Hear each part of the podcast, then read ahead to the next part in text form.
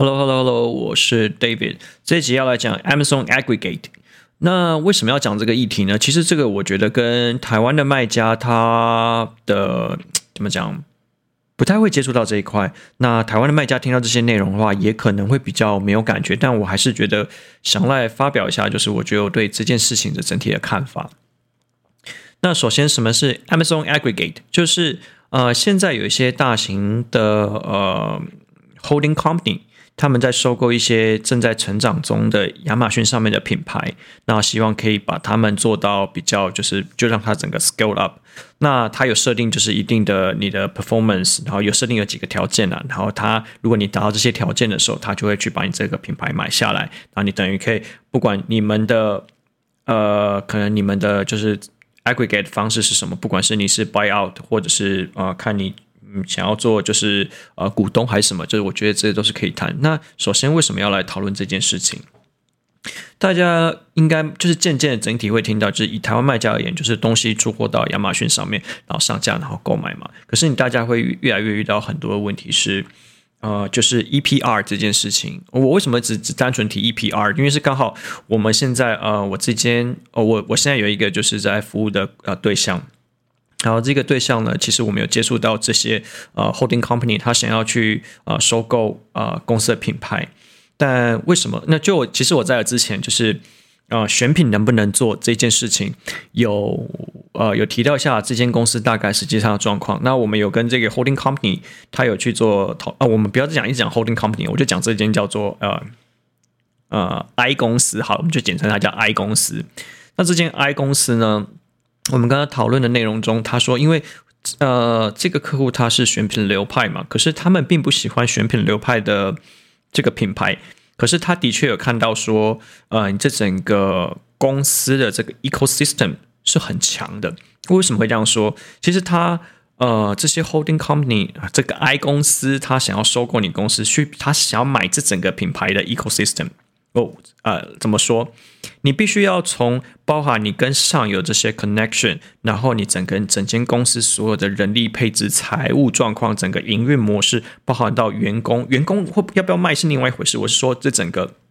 呃组织的架构、组织的结构，还有你的获利模式，整个 business model，它会是整个直接把你买下来。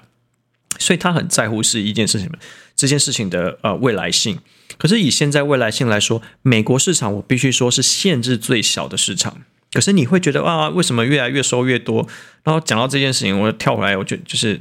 差差一个提出来讲，就是我现在看到，就是大家说什么，不是大家，就台湾有一些卖家可能有在做其他电商品牌，就说什么现在开始啊、某某瞎擦某皮，那可能要开始做 KYC 认证，然后有些服务费要上涨，然后有时候我就会想。那你要不要回来看亚马逊？然后要不要回来看亚马逊的时候，有时候我就反过来说，哦，那你要不要去看 PC Home？你要不要去看某某？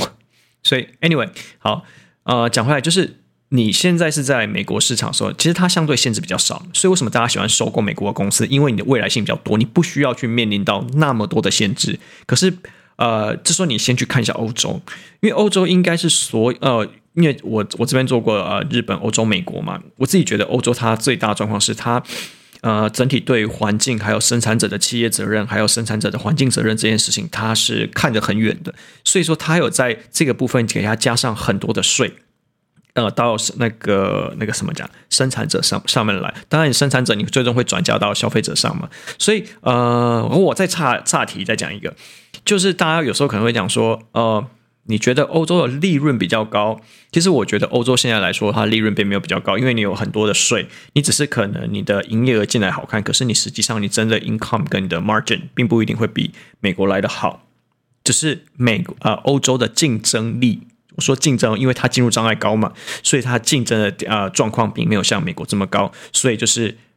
呃外在环境、政府环境、大环境给你的进入障碍高，可是你的竞争比较小。那美国像是进入障碍比较低，可是整体的竞争比较激烈。可是你们算下来，我自己觉得我这样看下来，margin 是差不多的。好，拉回来讲，现在啊、我们在跟这间 I 公司在谈这个收购的这个呃流程当中，呃，他有谈到呃，我们跟这这间公司的老板，还有就是这间 I 公司说，好，anyway，那如果你想要收购的话，那给我们两年的时间，我们可能去 create 一个新的品牌出来。为什么可以这么有有有自信的去呃 create 这个新的品牌呢？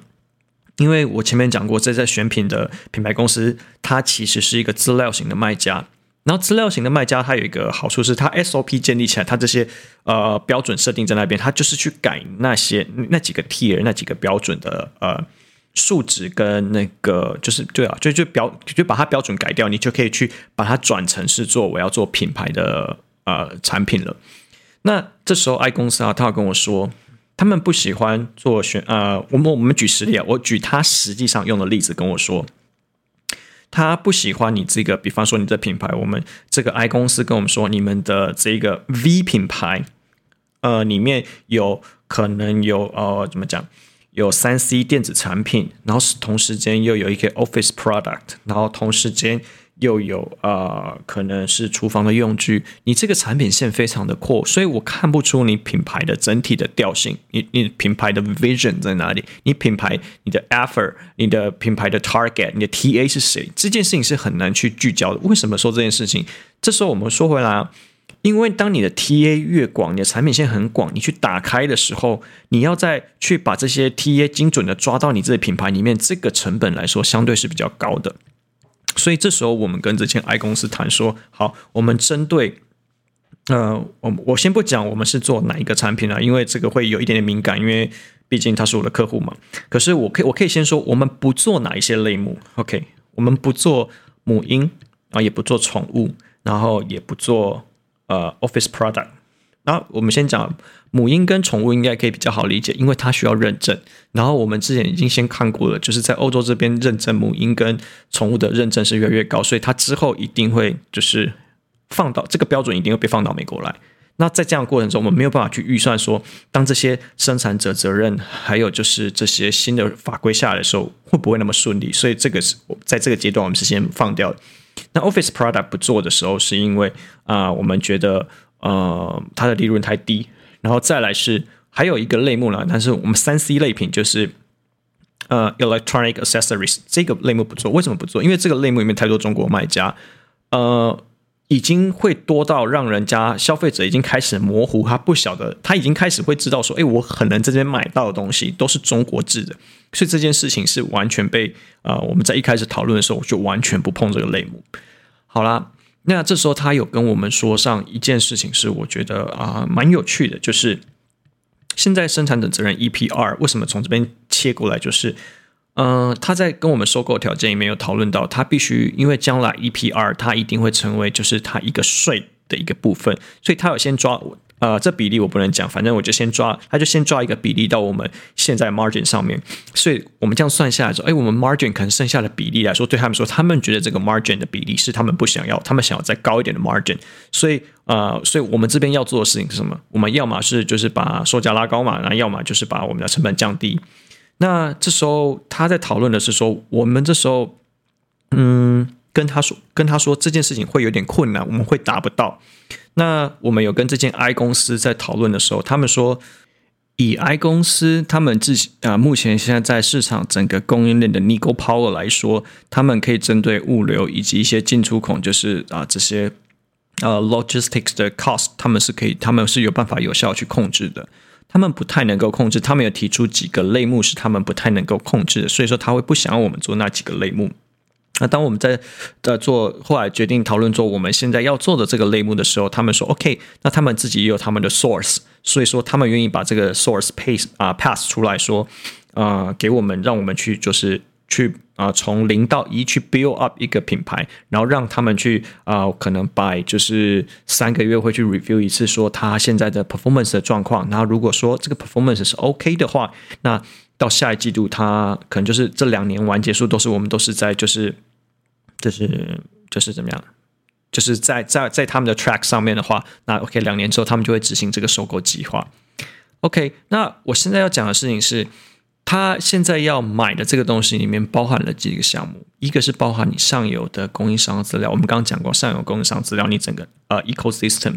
嗯，他希望这个品牌的调性，我们先不讲呃，其他还有包含很多小细节啦，因为这整毕竟是整一个收购的 contract 嘛。所以说，它里面可能要包含一些啊，你社群的整个 Facebook 啊，你 IG 的整个呃整个粉丝团、整个流量，还有你在 Twitter，反正所有你的 social media，反正跟你公司有关的东西，它全部都要收购就对了。但是它有几，它有提到一个东西，就是他最注重的东西，这件事情是品牌化这件事情。OK，你要怎么样才可以去做品牌？意思是说，一开始你这个品牌的 vision 是什么？你这品牌的呃 target 是什么？你是你你你想要对这个世界，就是你听起来啊、会有一点有趣，呃，也不要说有趣，就是在那你在开会的当下，你会有一个感觉，就是他们是一个就是 for 啊、就是大家的 welfare 这件事情在努力，然后希望说。他们收购的公司可以为这个地球带来更好的一个未来，所以说他们很要求在所有的环节里面都是要符合呃，就是一些道德标准。我讲的道德标准就是 yeah，就是 quotation，就是那个道德标准。然后要，可是你的价格又要低，这这件事情就会很仰赖你自己的执行力。那这件事情会被呃看上的话，我觉得也是一个肯定了。那我们在跟这些在跟这间 I 公司在讨论的时候，我觉得也交换了很多 insight，就是他们认为为什么说他们会呃，他们选就是这些 candidate 的方式，他们并没有告诉我们。可是我们有在跟他 reach 的时候，他说他们自己有他自己的 algorithm，他们会去观察呃目前正在成长中的这些啊 brand，他们背后的公司以及他们背后资啊资金的来源以及他们背后的组成是什么，他们会自己去观察。然后观察完之后，他们会就是很大局的去收购这整个整个 ecosystem。好，那他们也有提到，在二零二一年跟二零二二年的时候，他们目前有一些策略上的变化。那策略上比较大的变化是，他们在二零二二年把 EPR，就是生产者责任延伸这件事情，加入到他们整个 aggregate 的收购计划里面，很大一部分的占比。因为这件事情最后，他们他们说他们呢、啊，我不我不确定这件事情他们怎么知道，就是说他们认为这件事情啊，EPR 这件事情在美国之后，它一定会越来越发酵，所以只是现阶段它还没。可是他们为了要买一个未来性，所以他希望我们在这里的时候就可以把 EPR 这个规划已经放入到这个产呃这个品牌的制作过程里面了。好，那以上就是我对这个 Amazon Aggregate 的一些简单的分享。那细节的部分，呃，毕竟收购的不是我自己的公司，是、呃、顾客的公司，然后讨论的东西是他们的智慧资产，所以我也不方便透露太多。可是如果你想要知道更多更细的，我觉得你可以自己私下来问我。OK，That's all。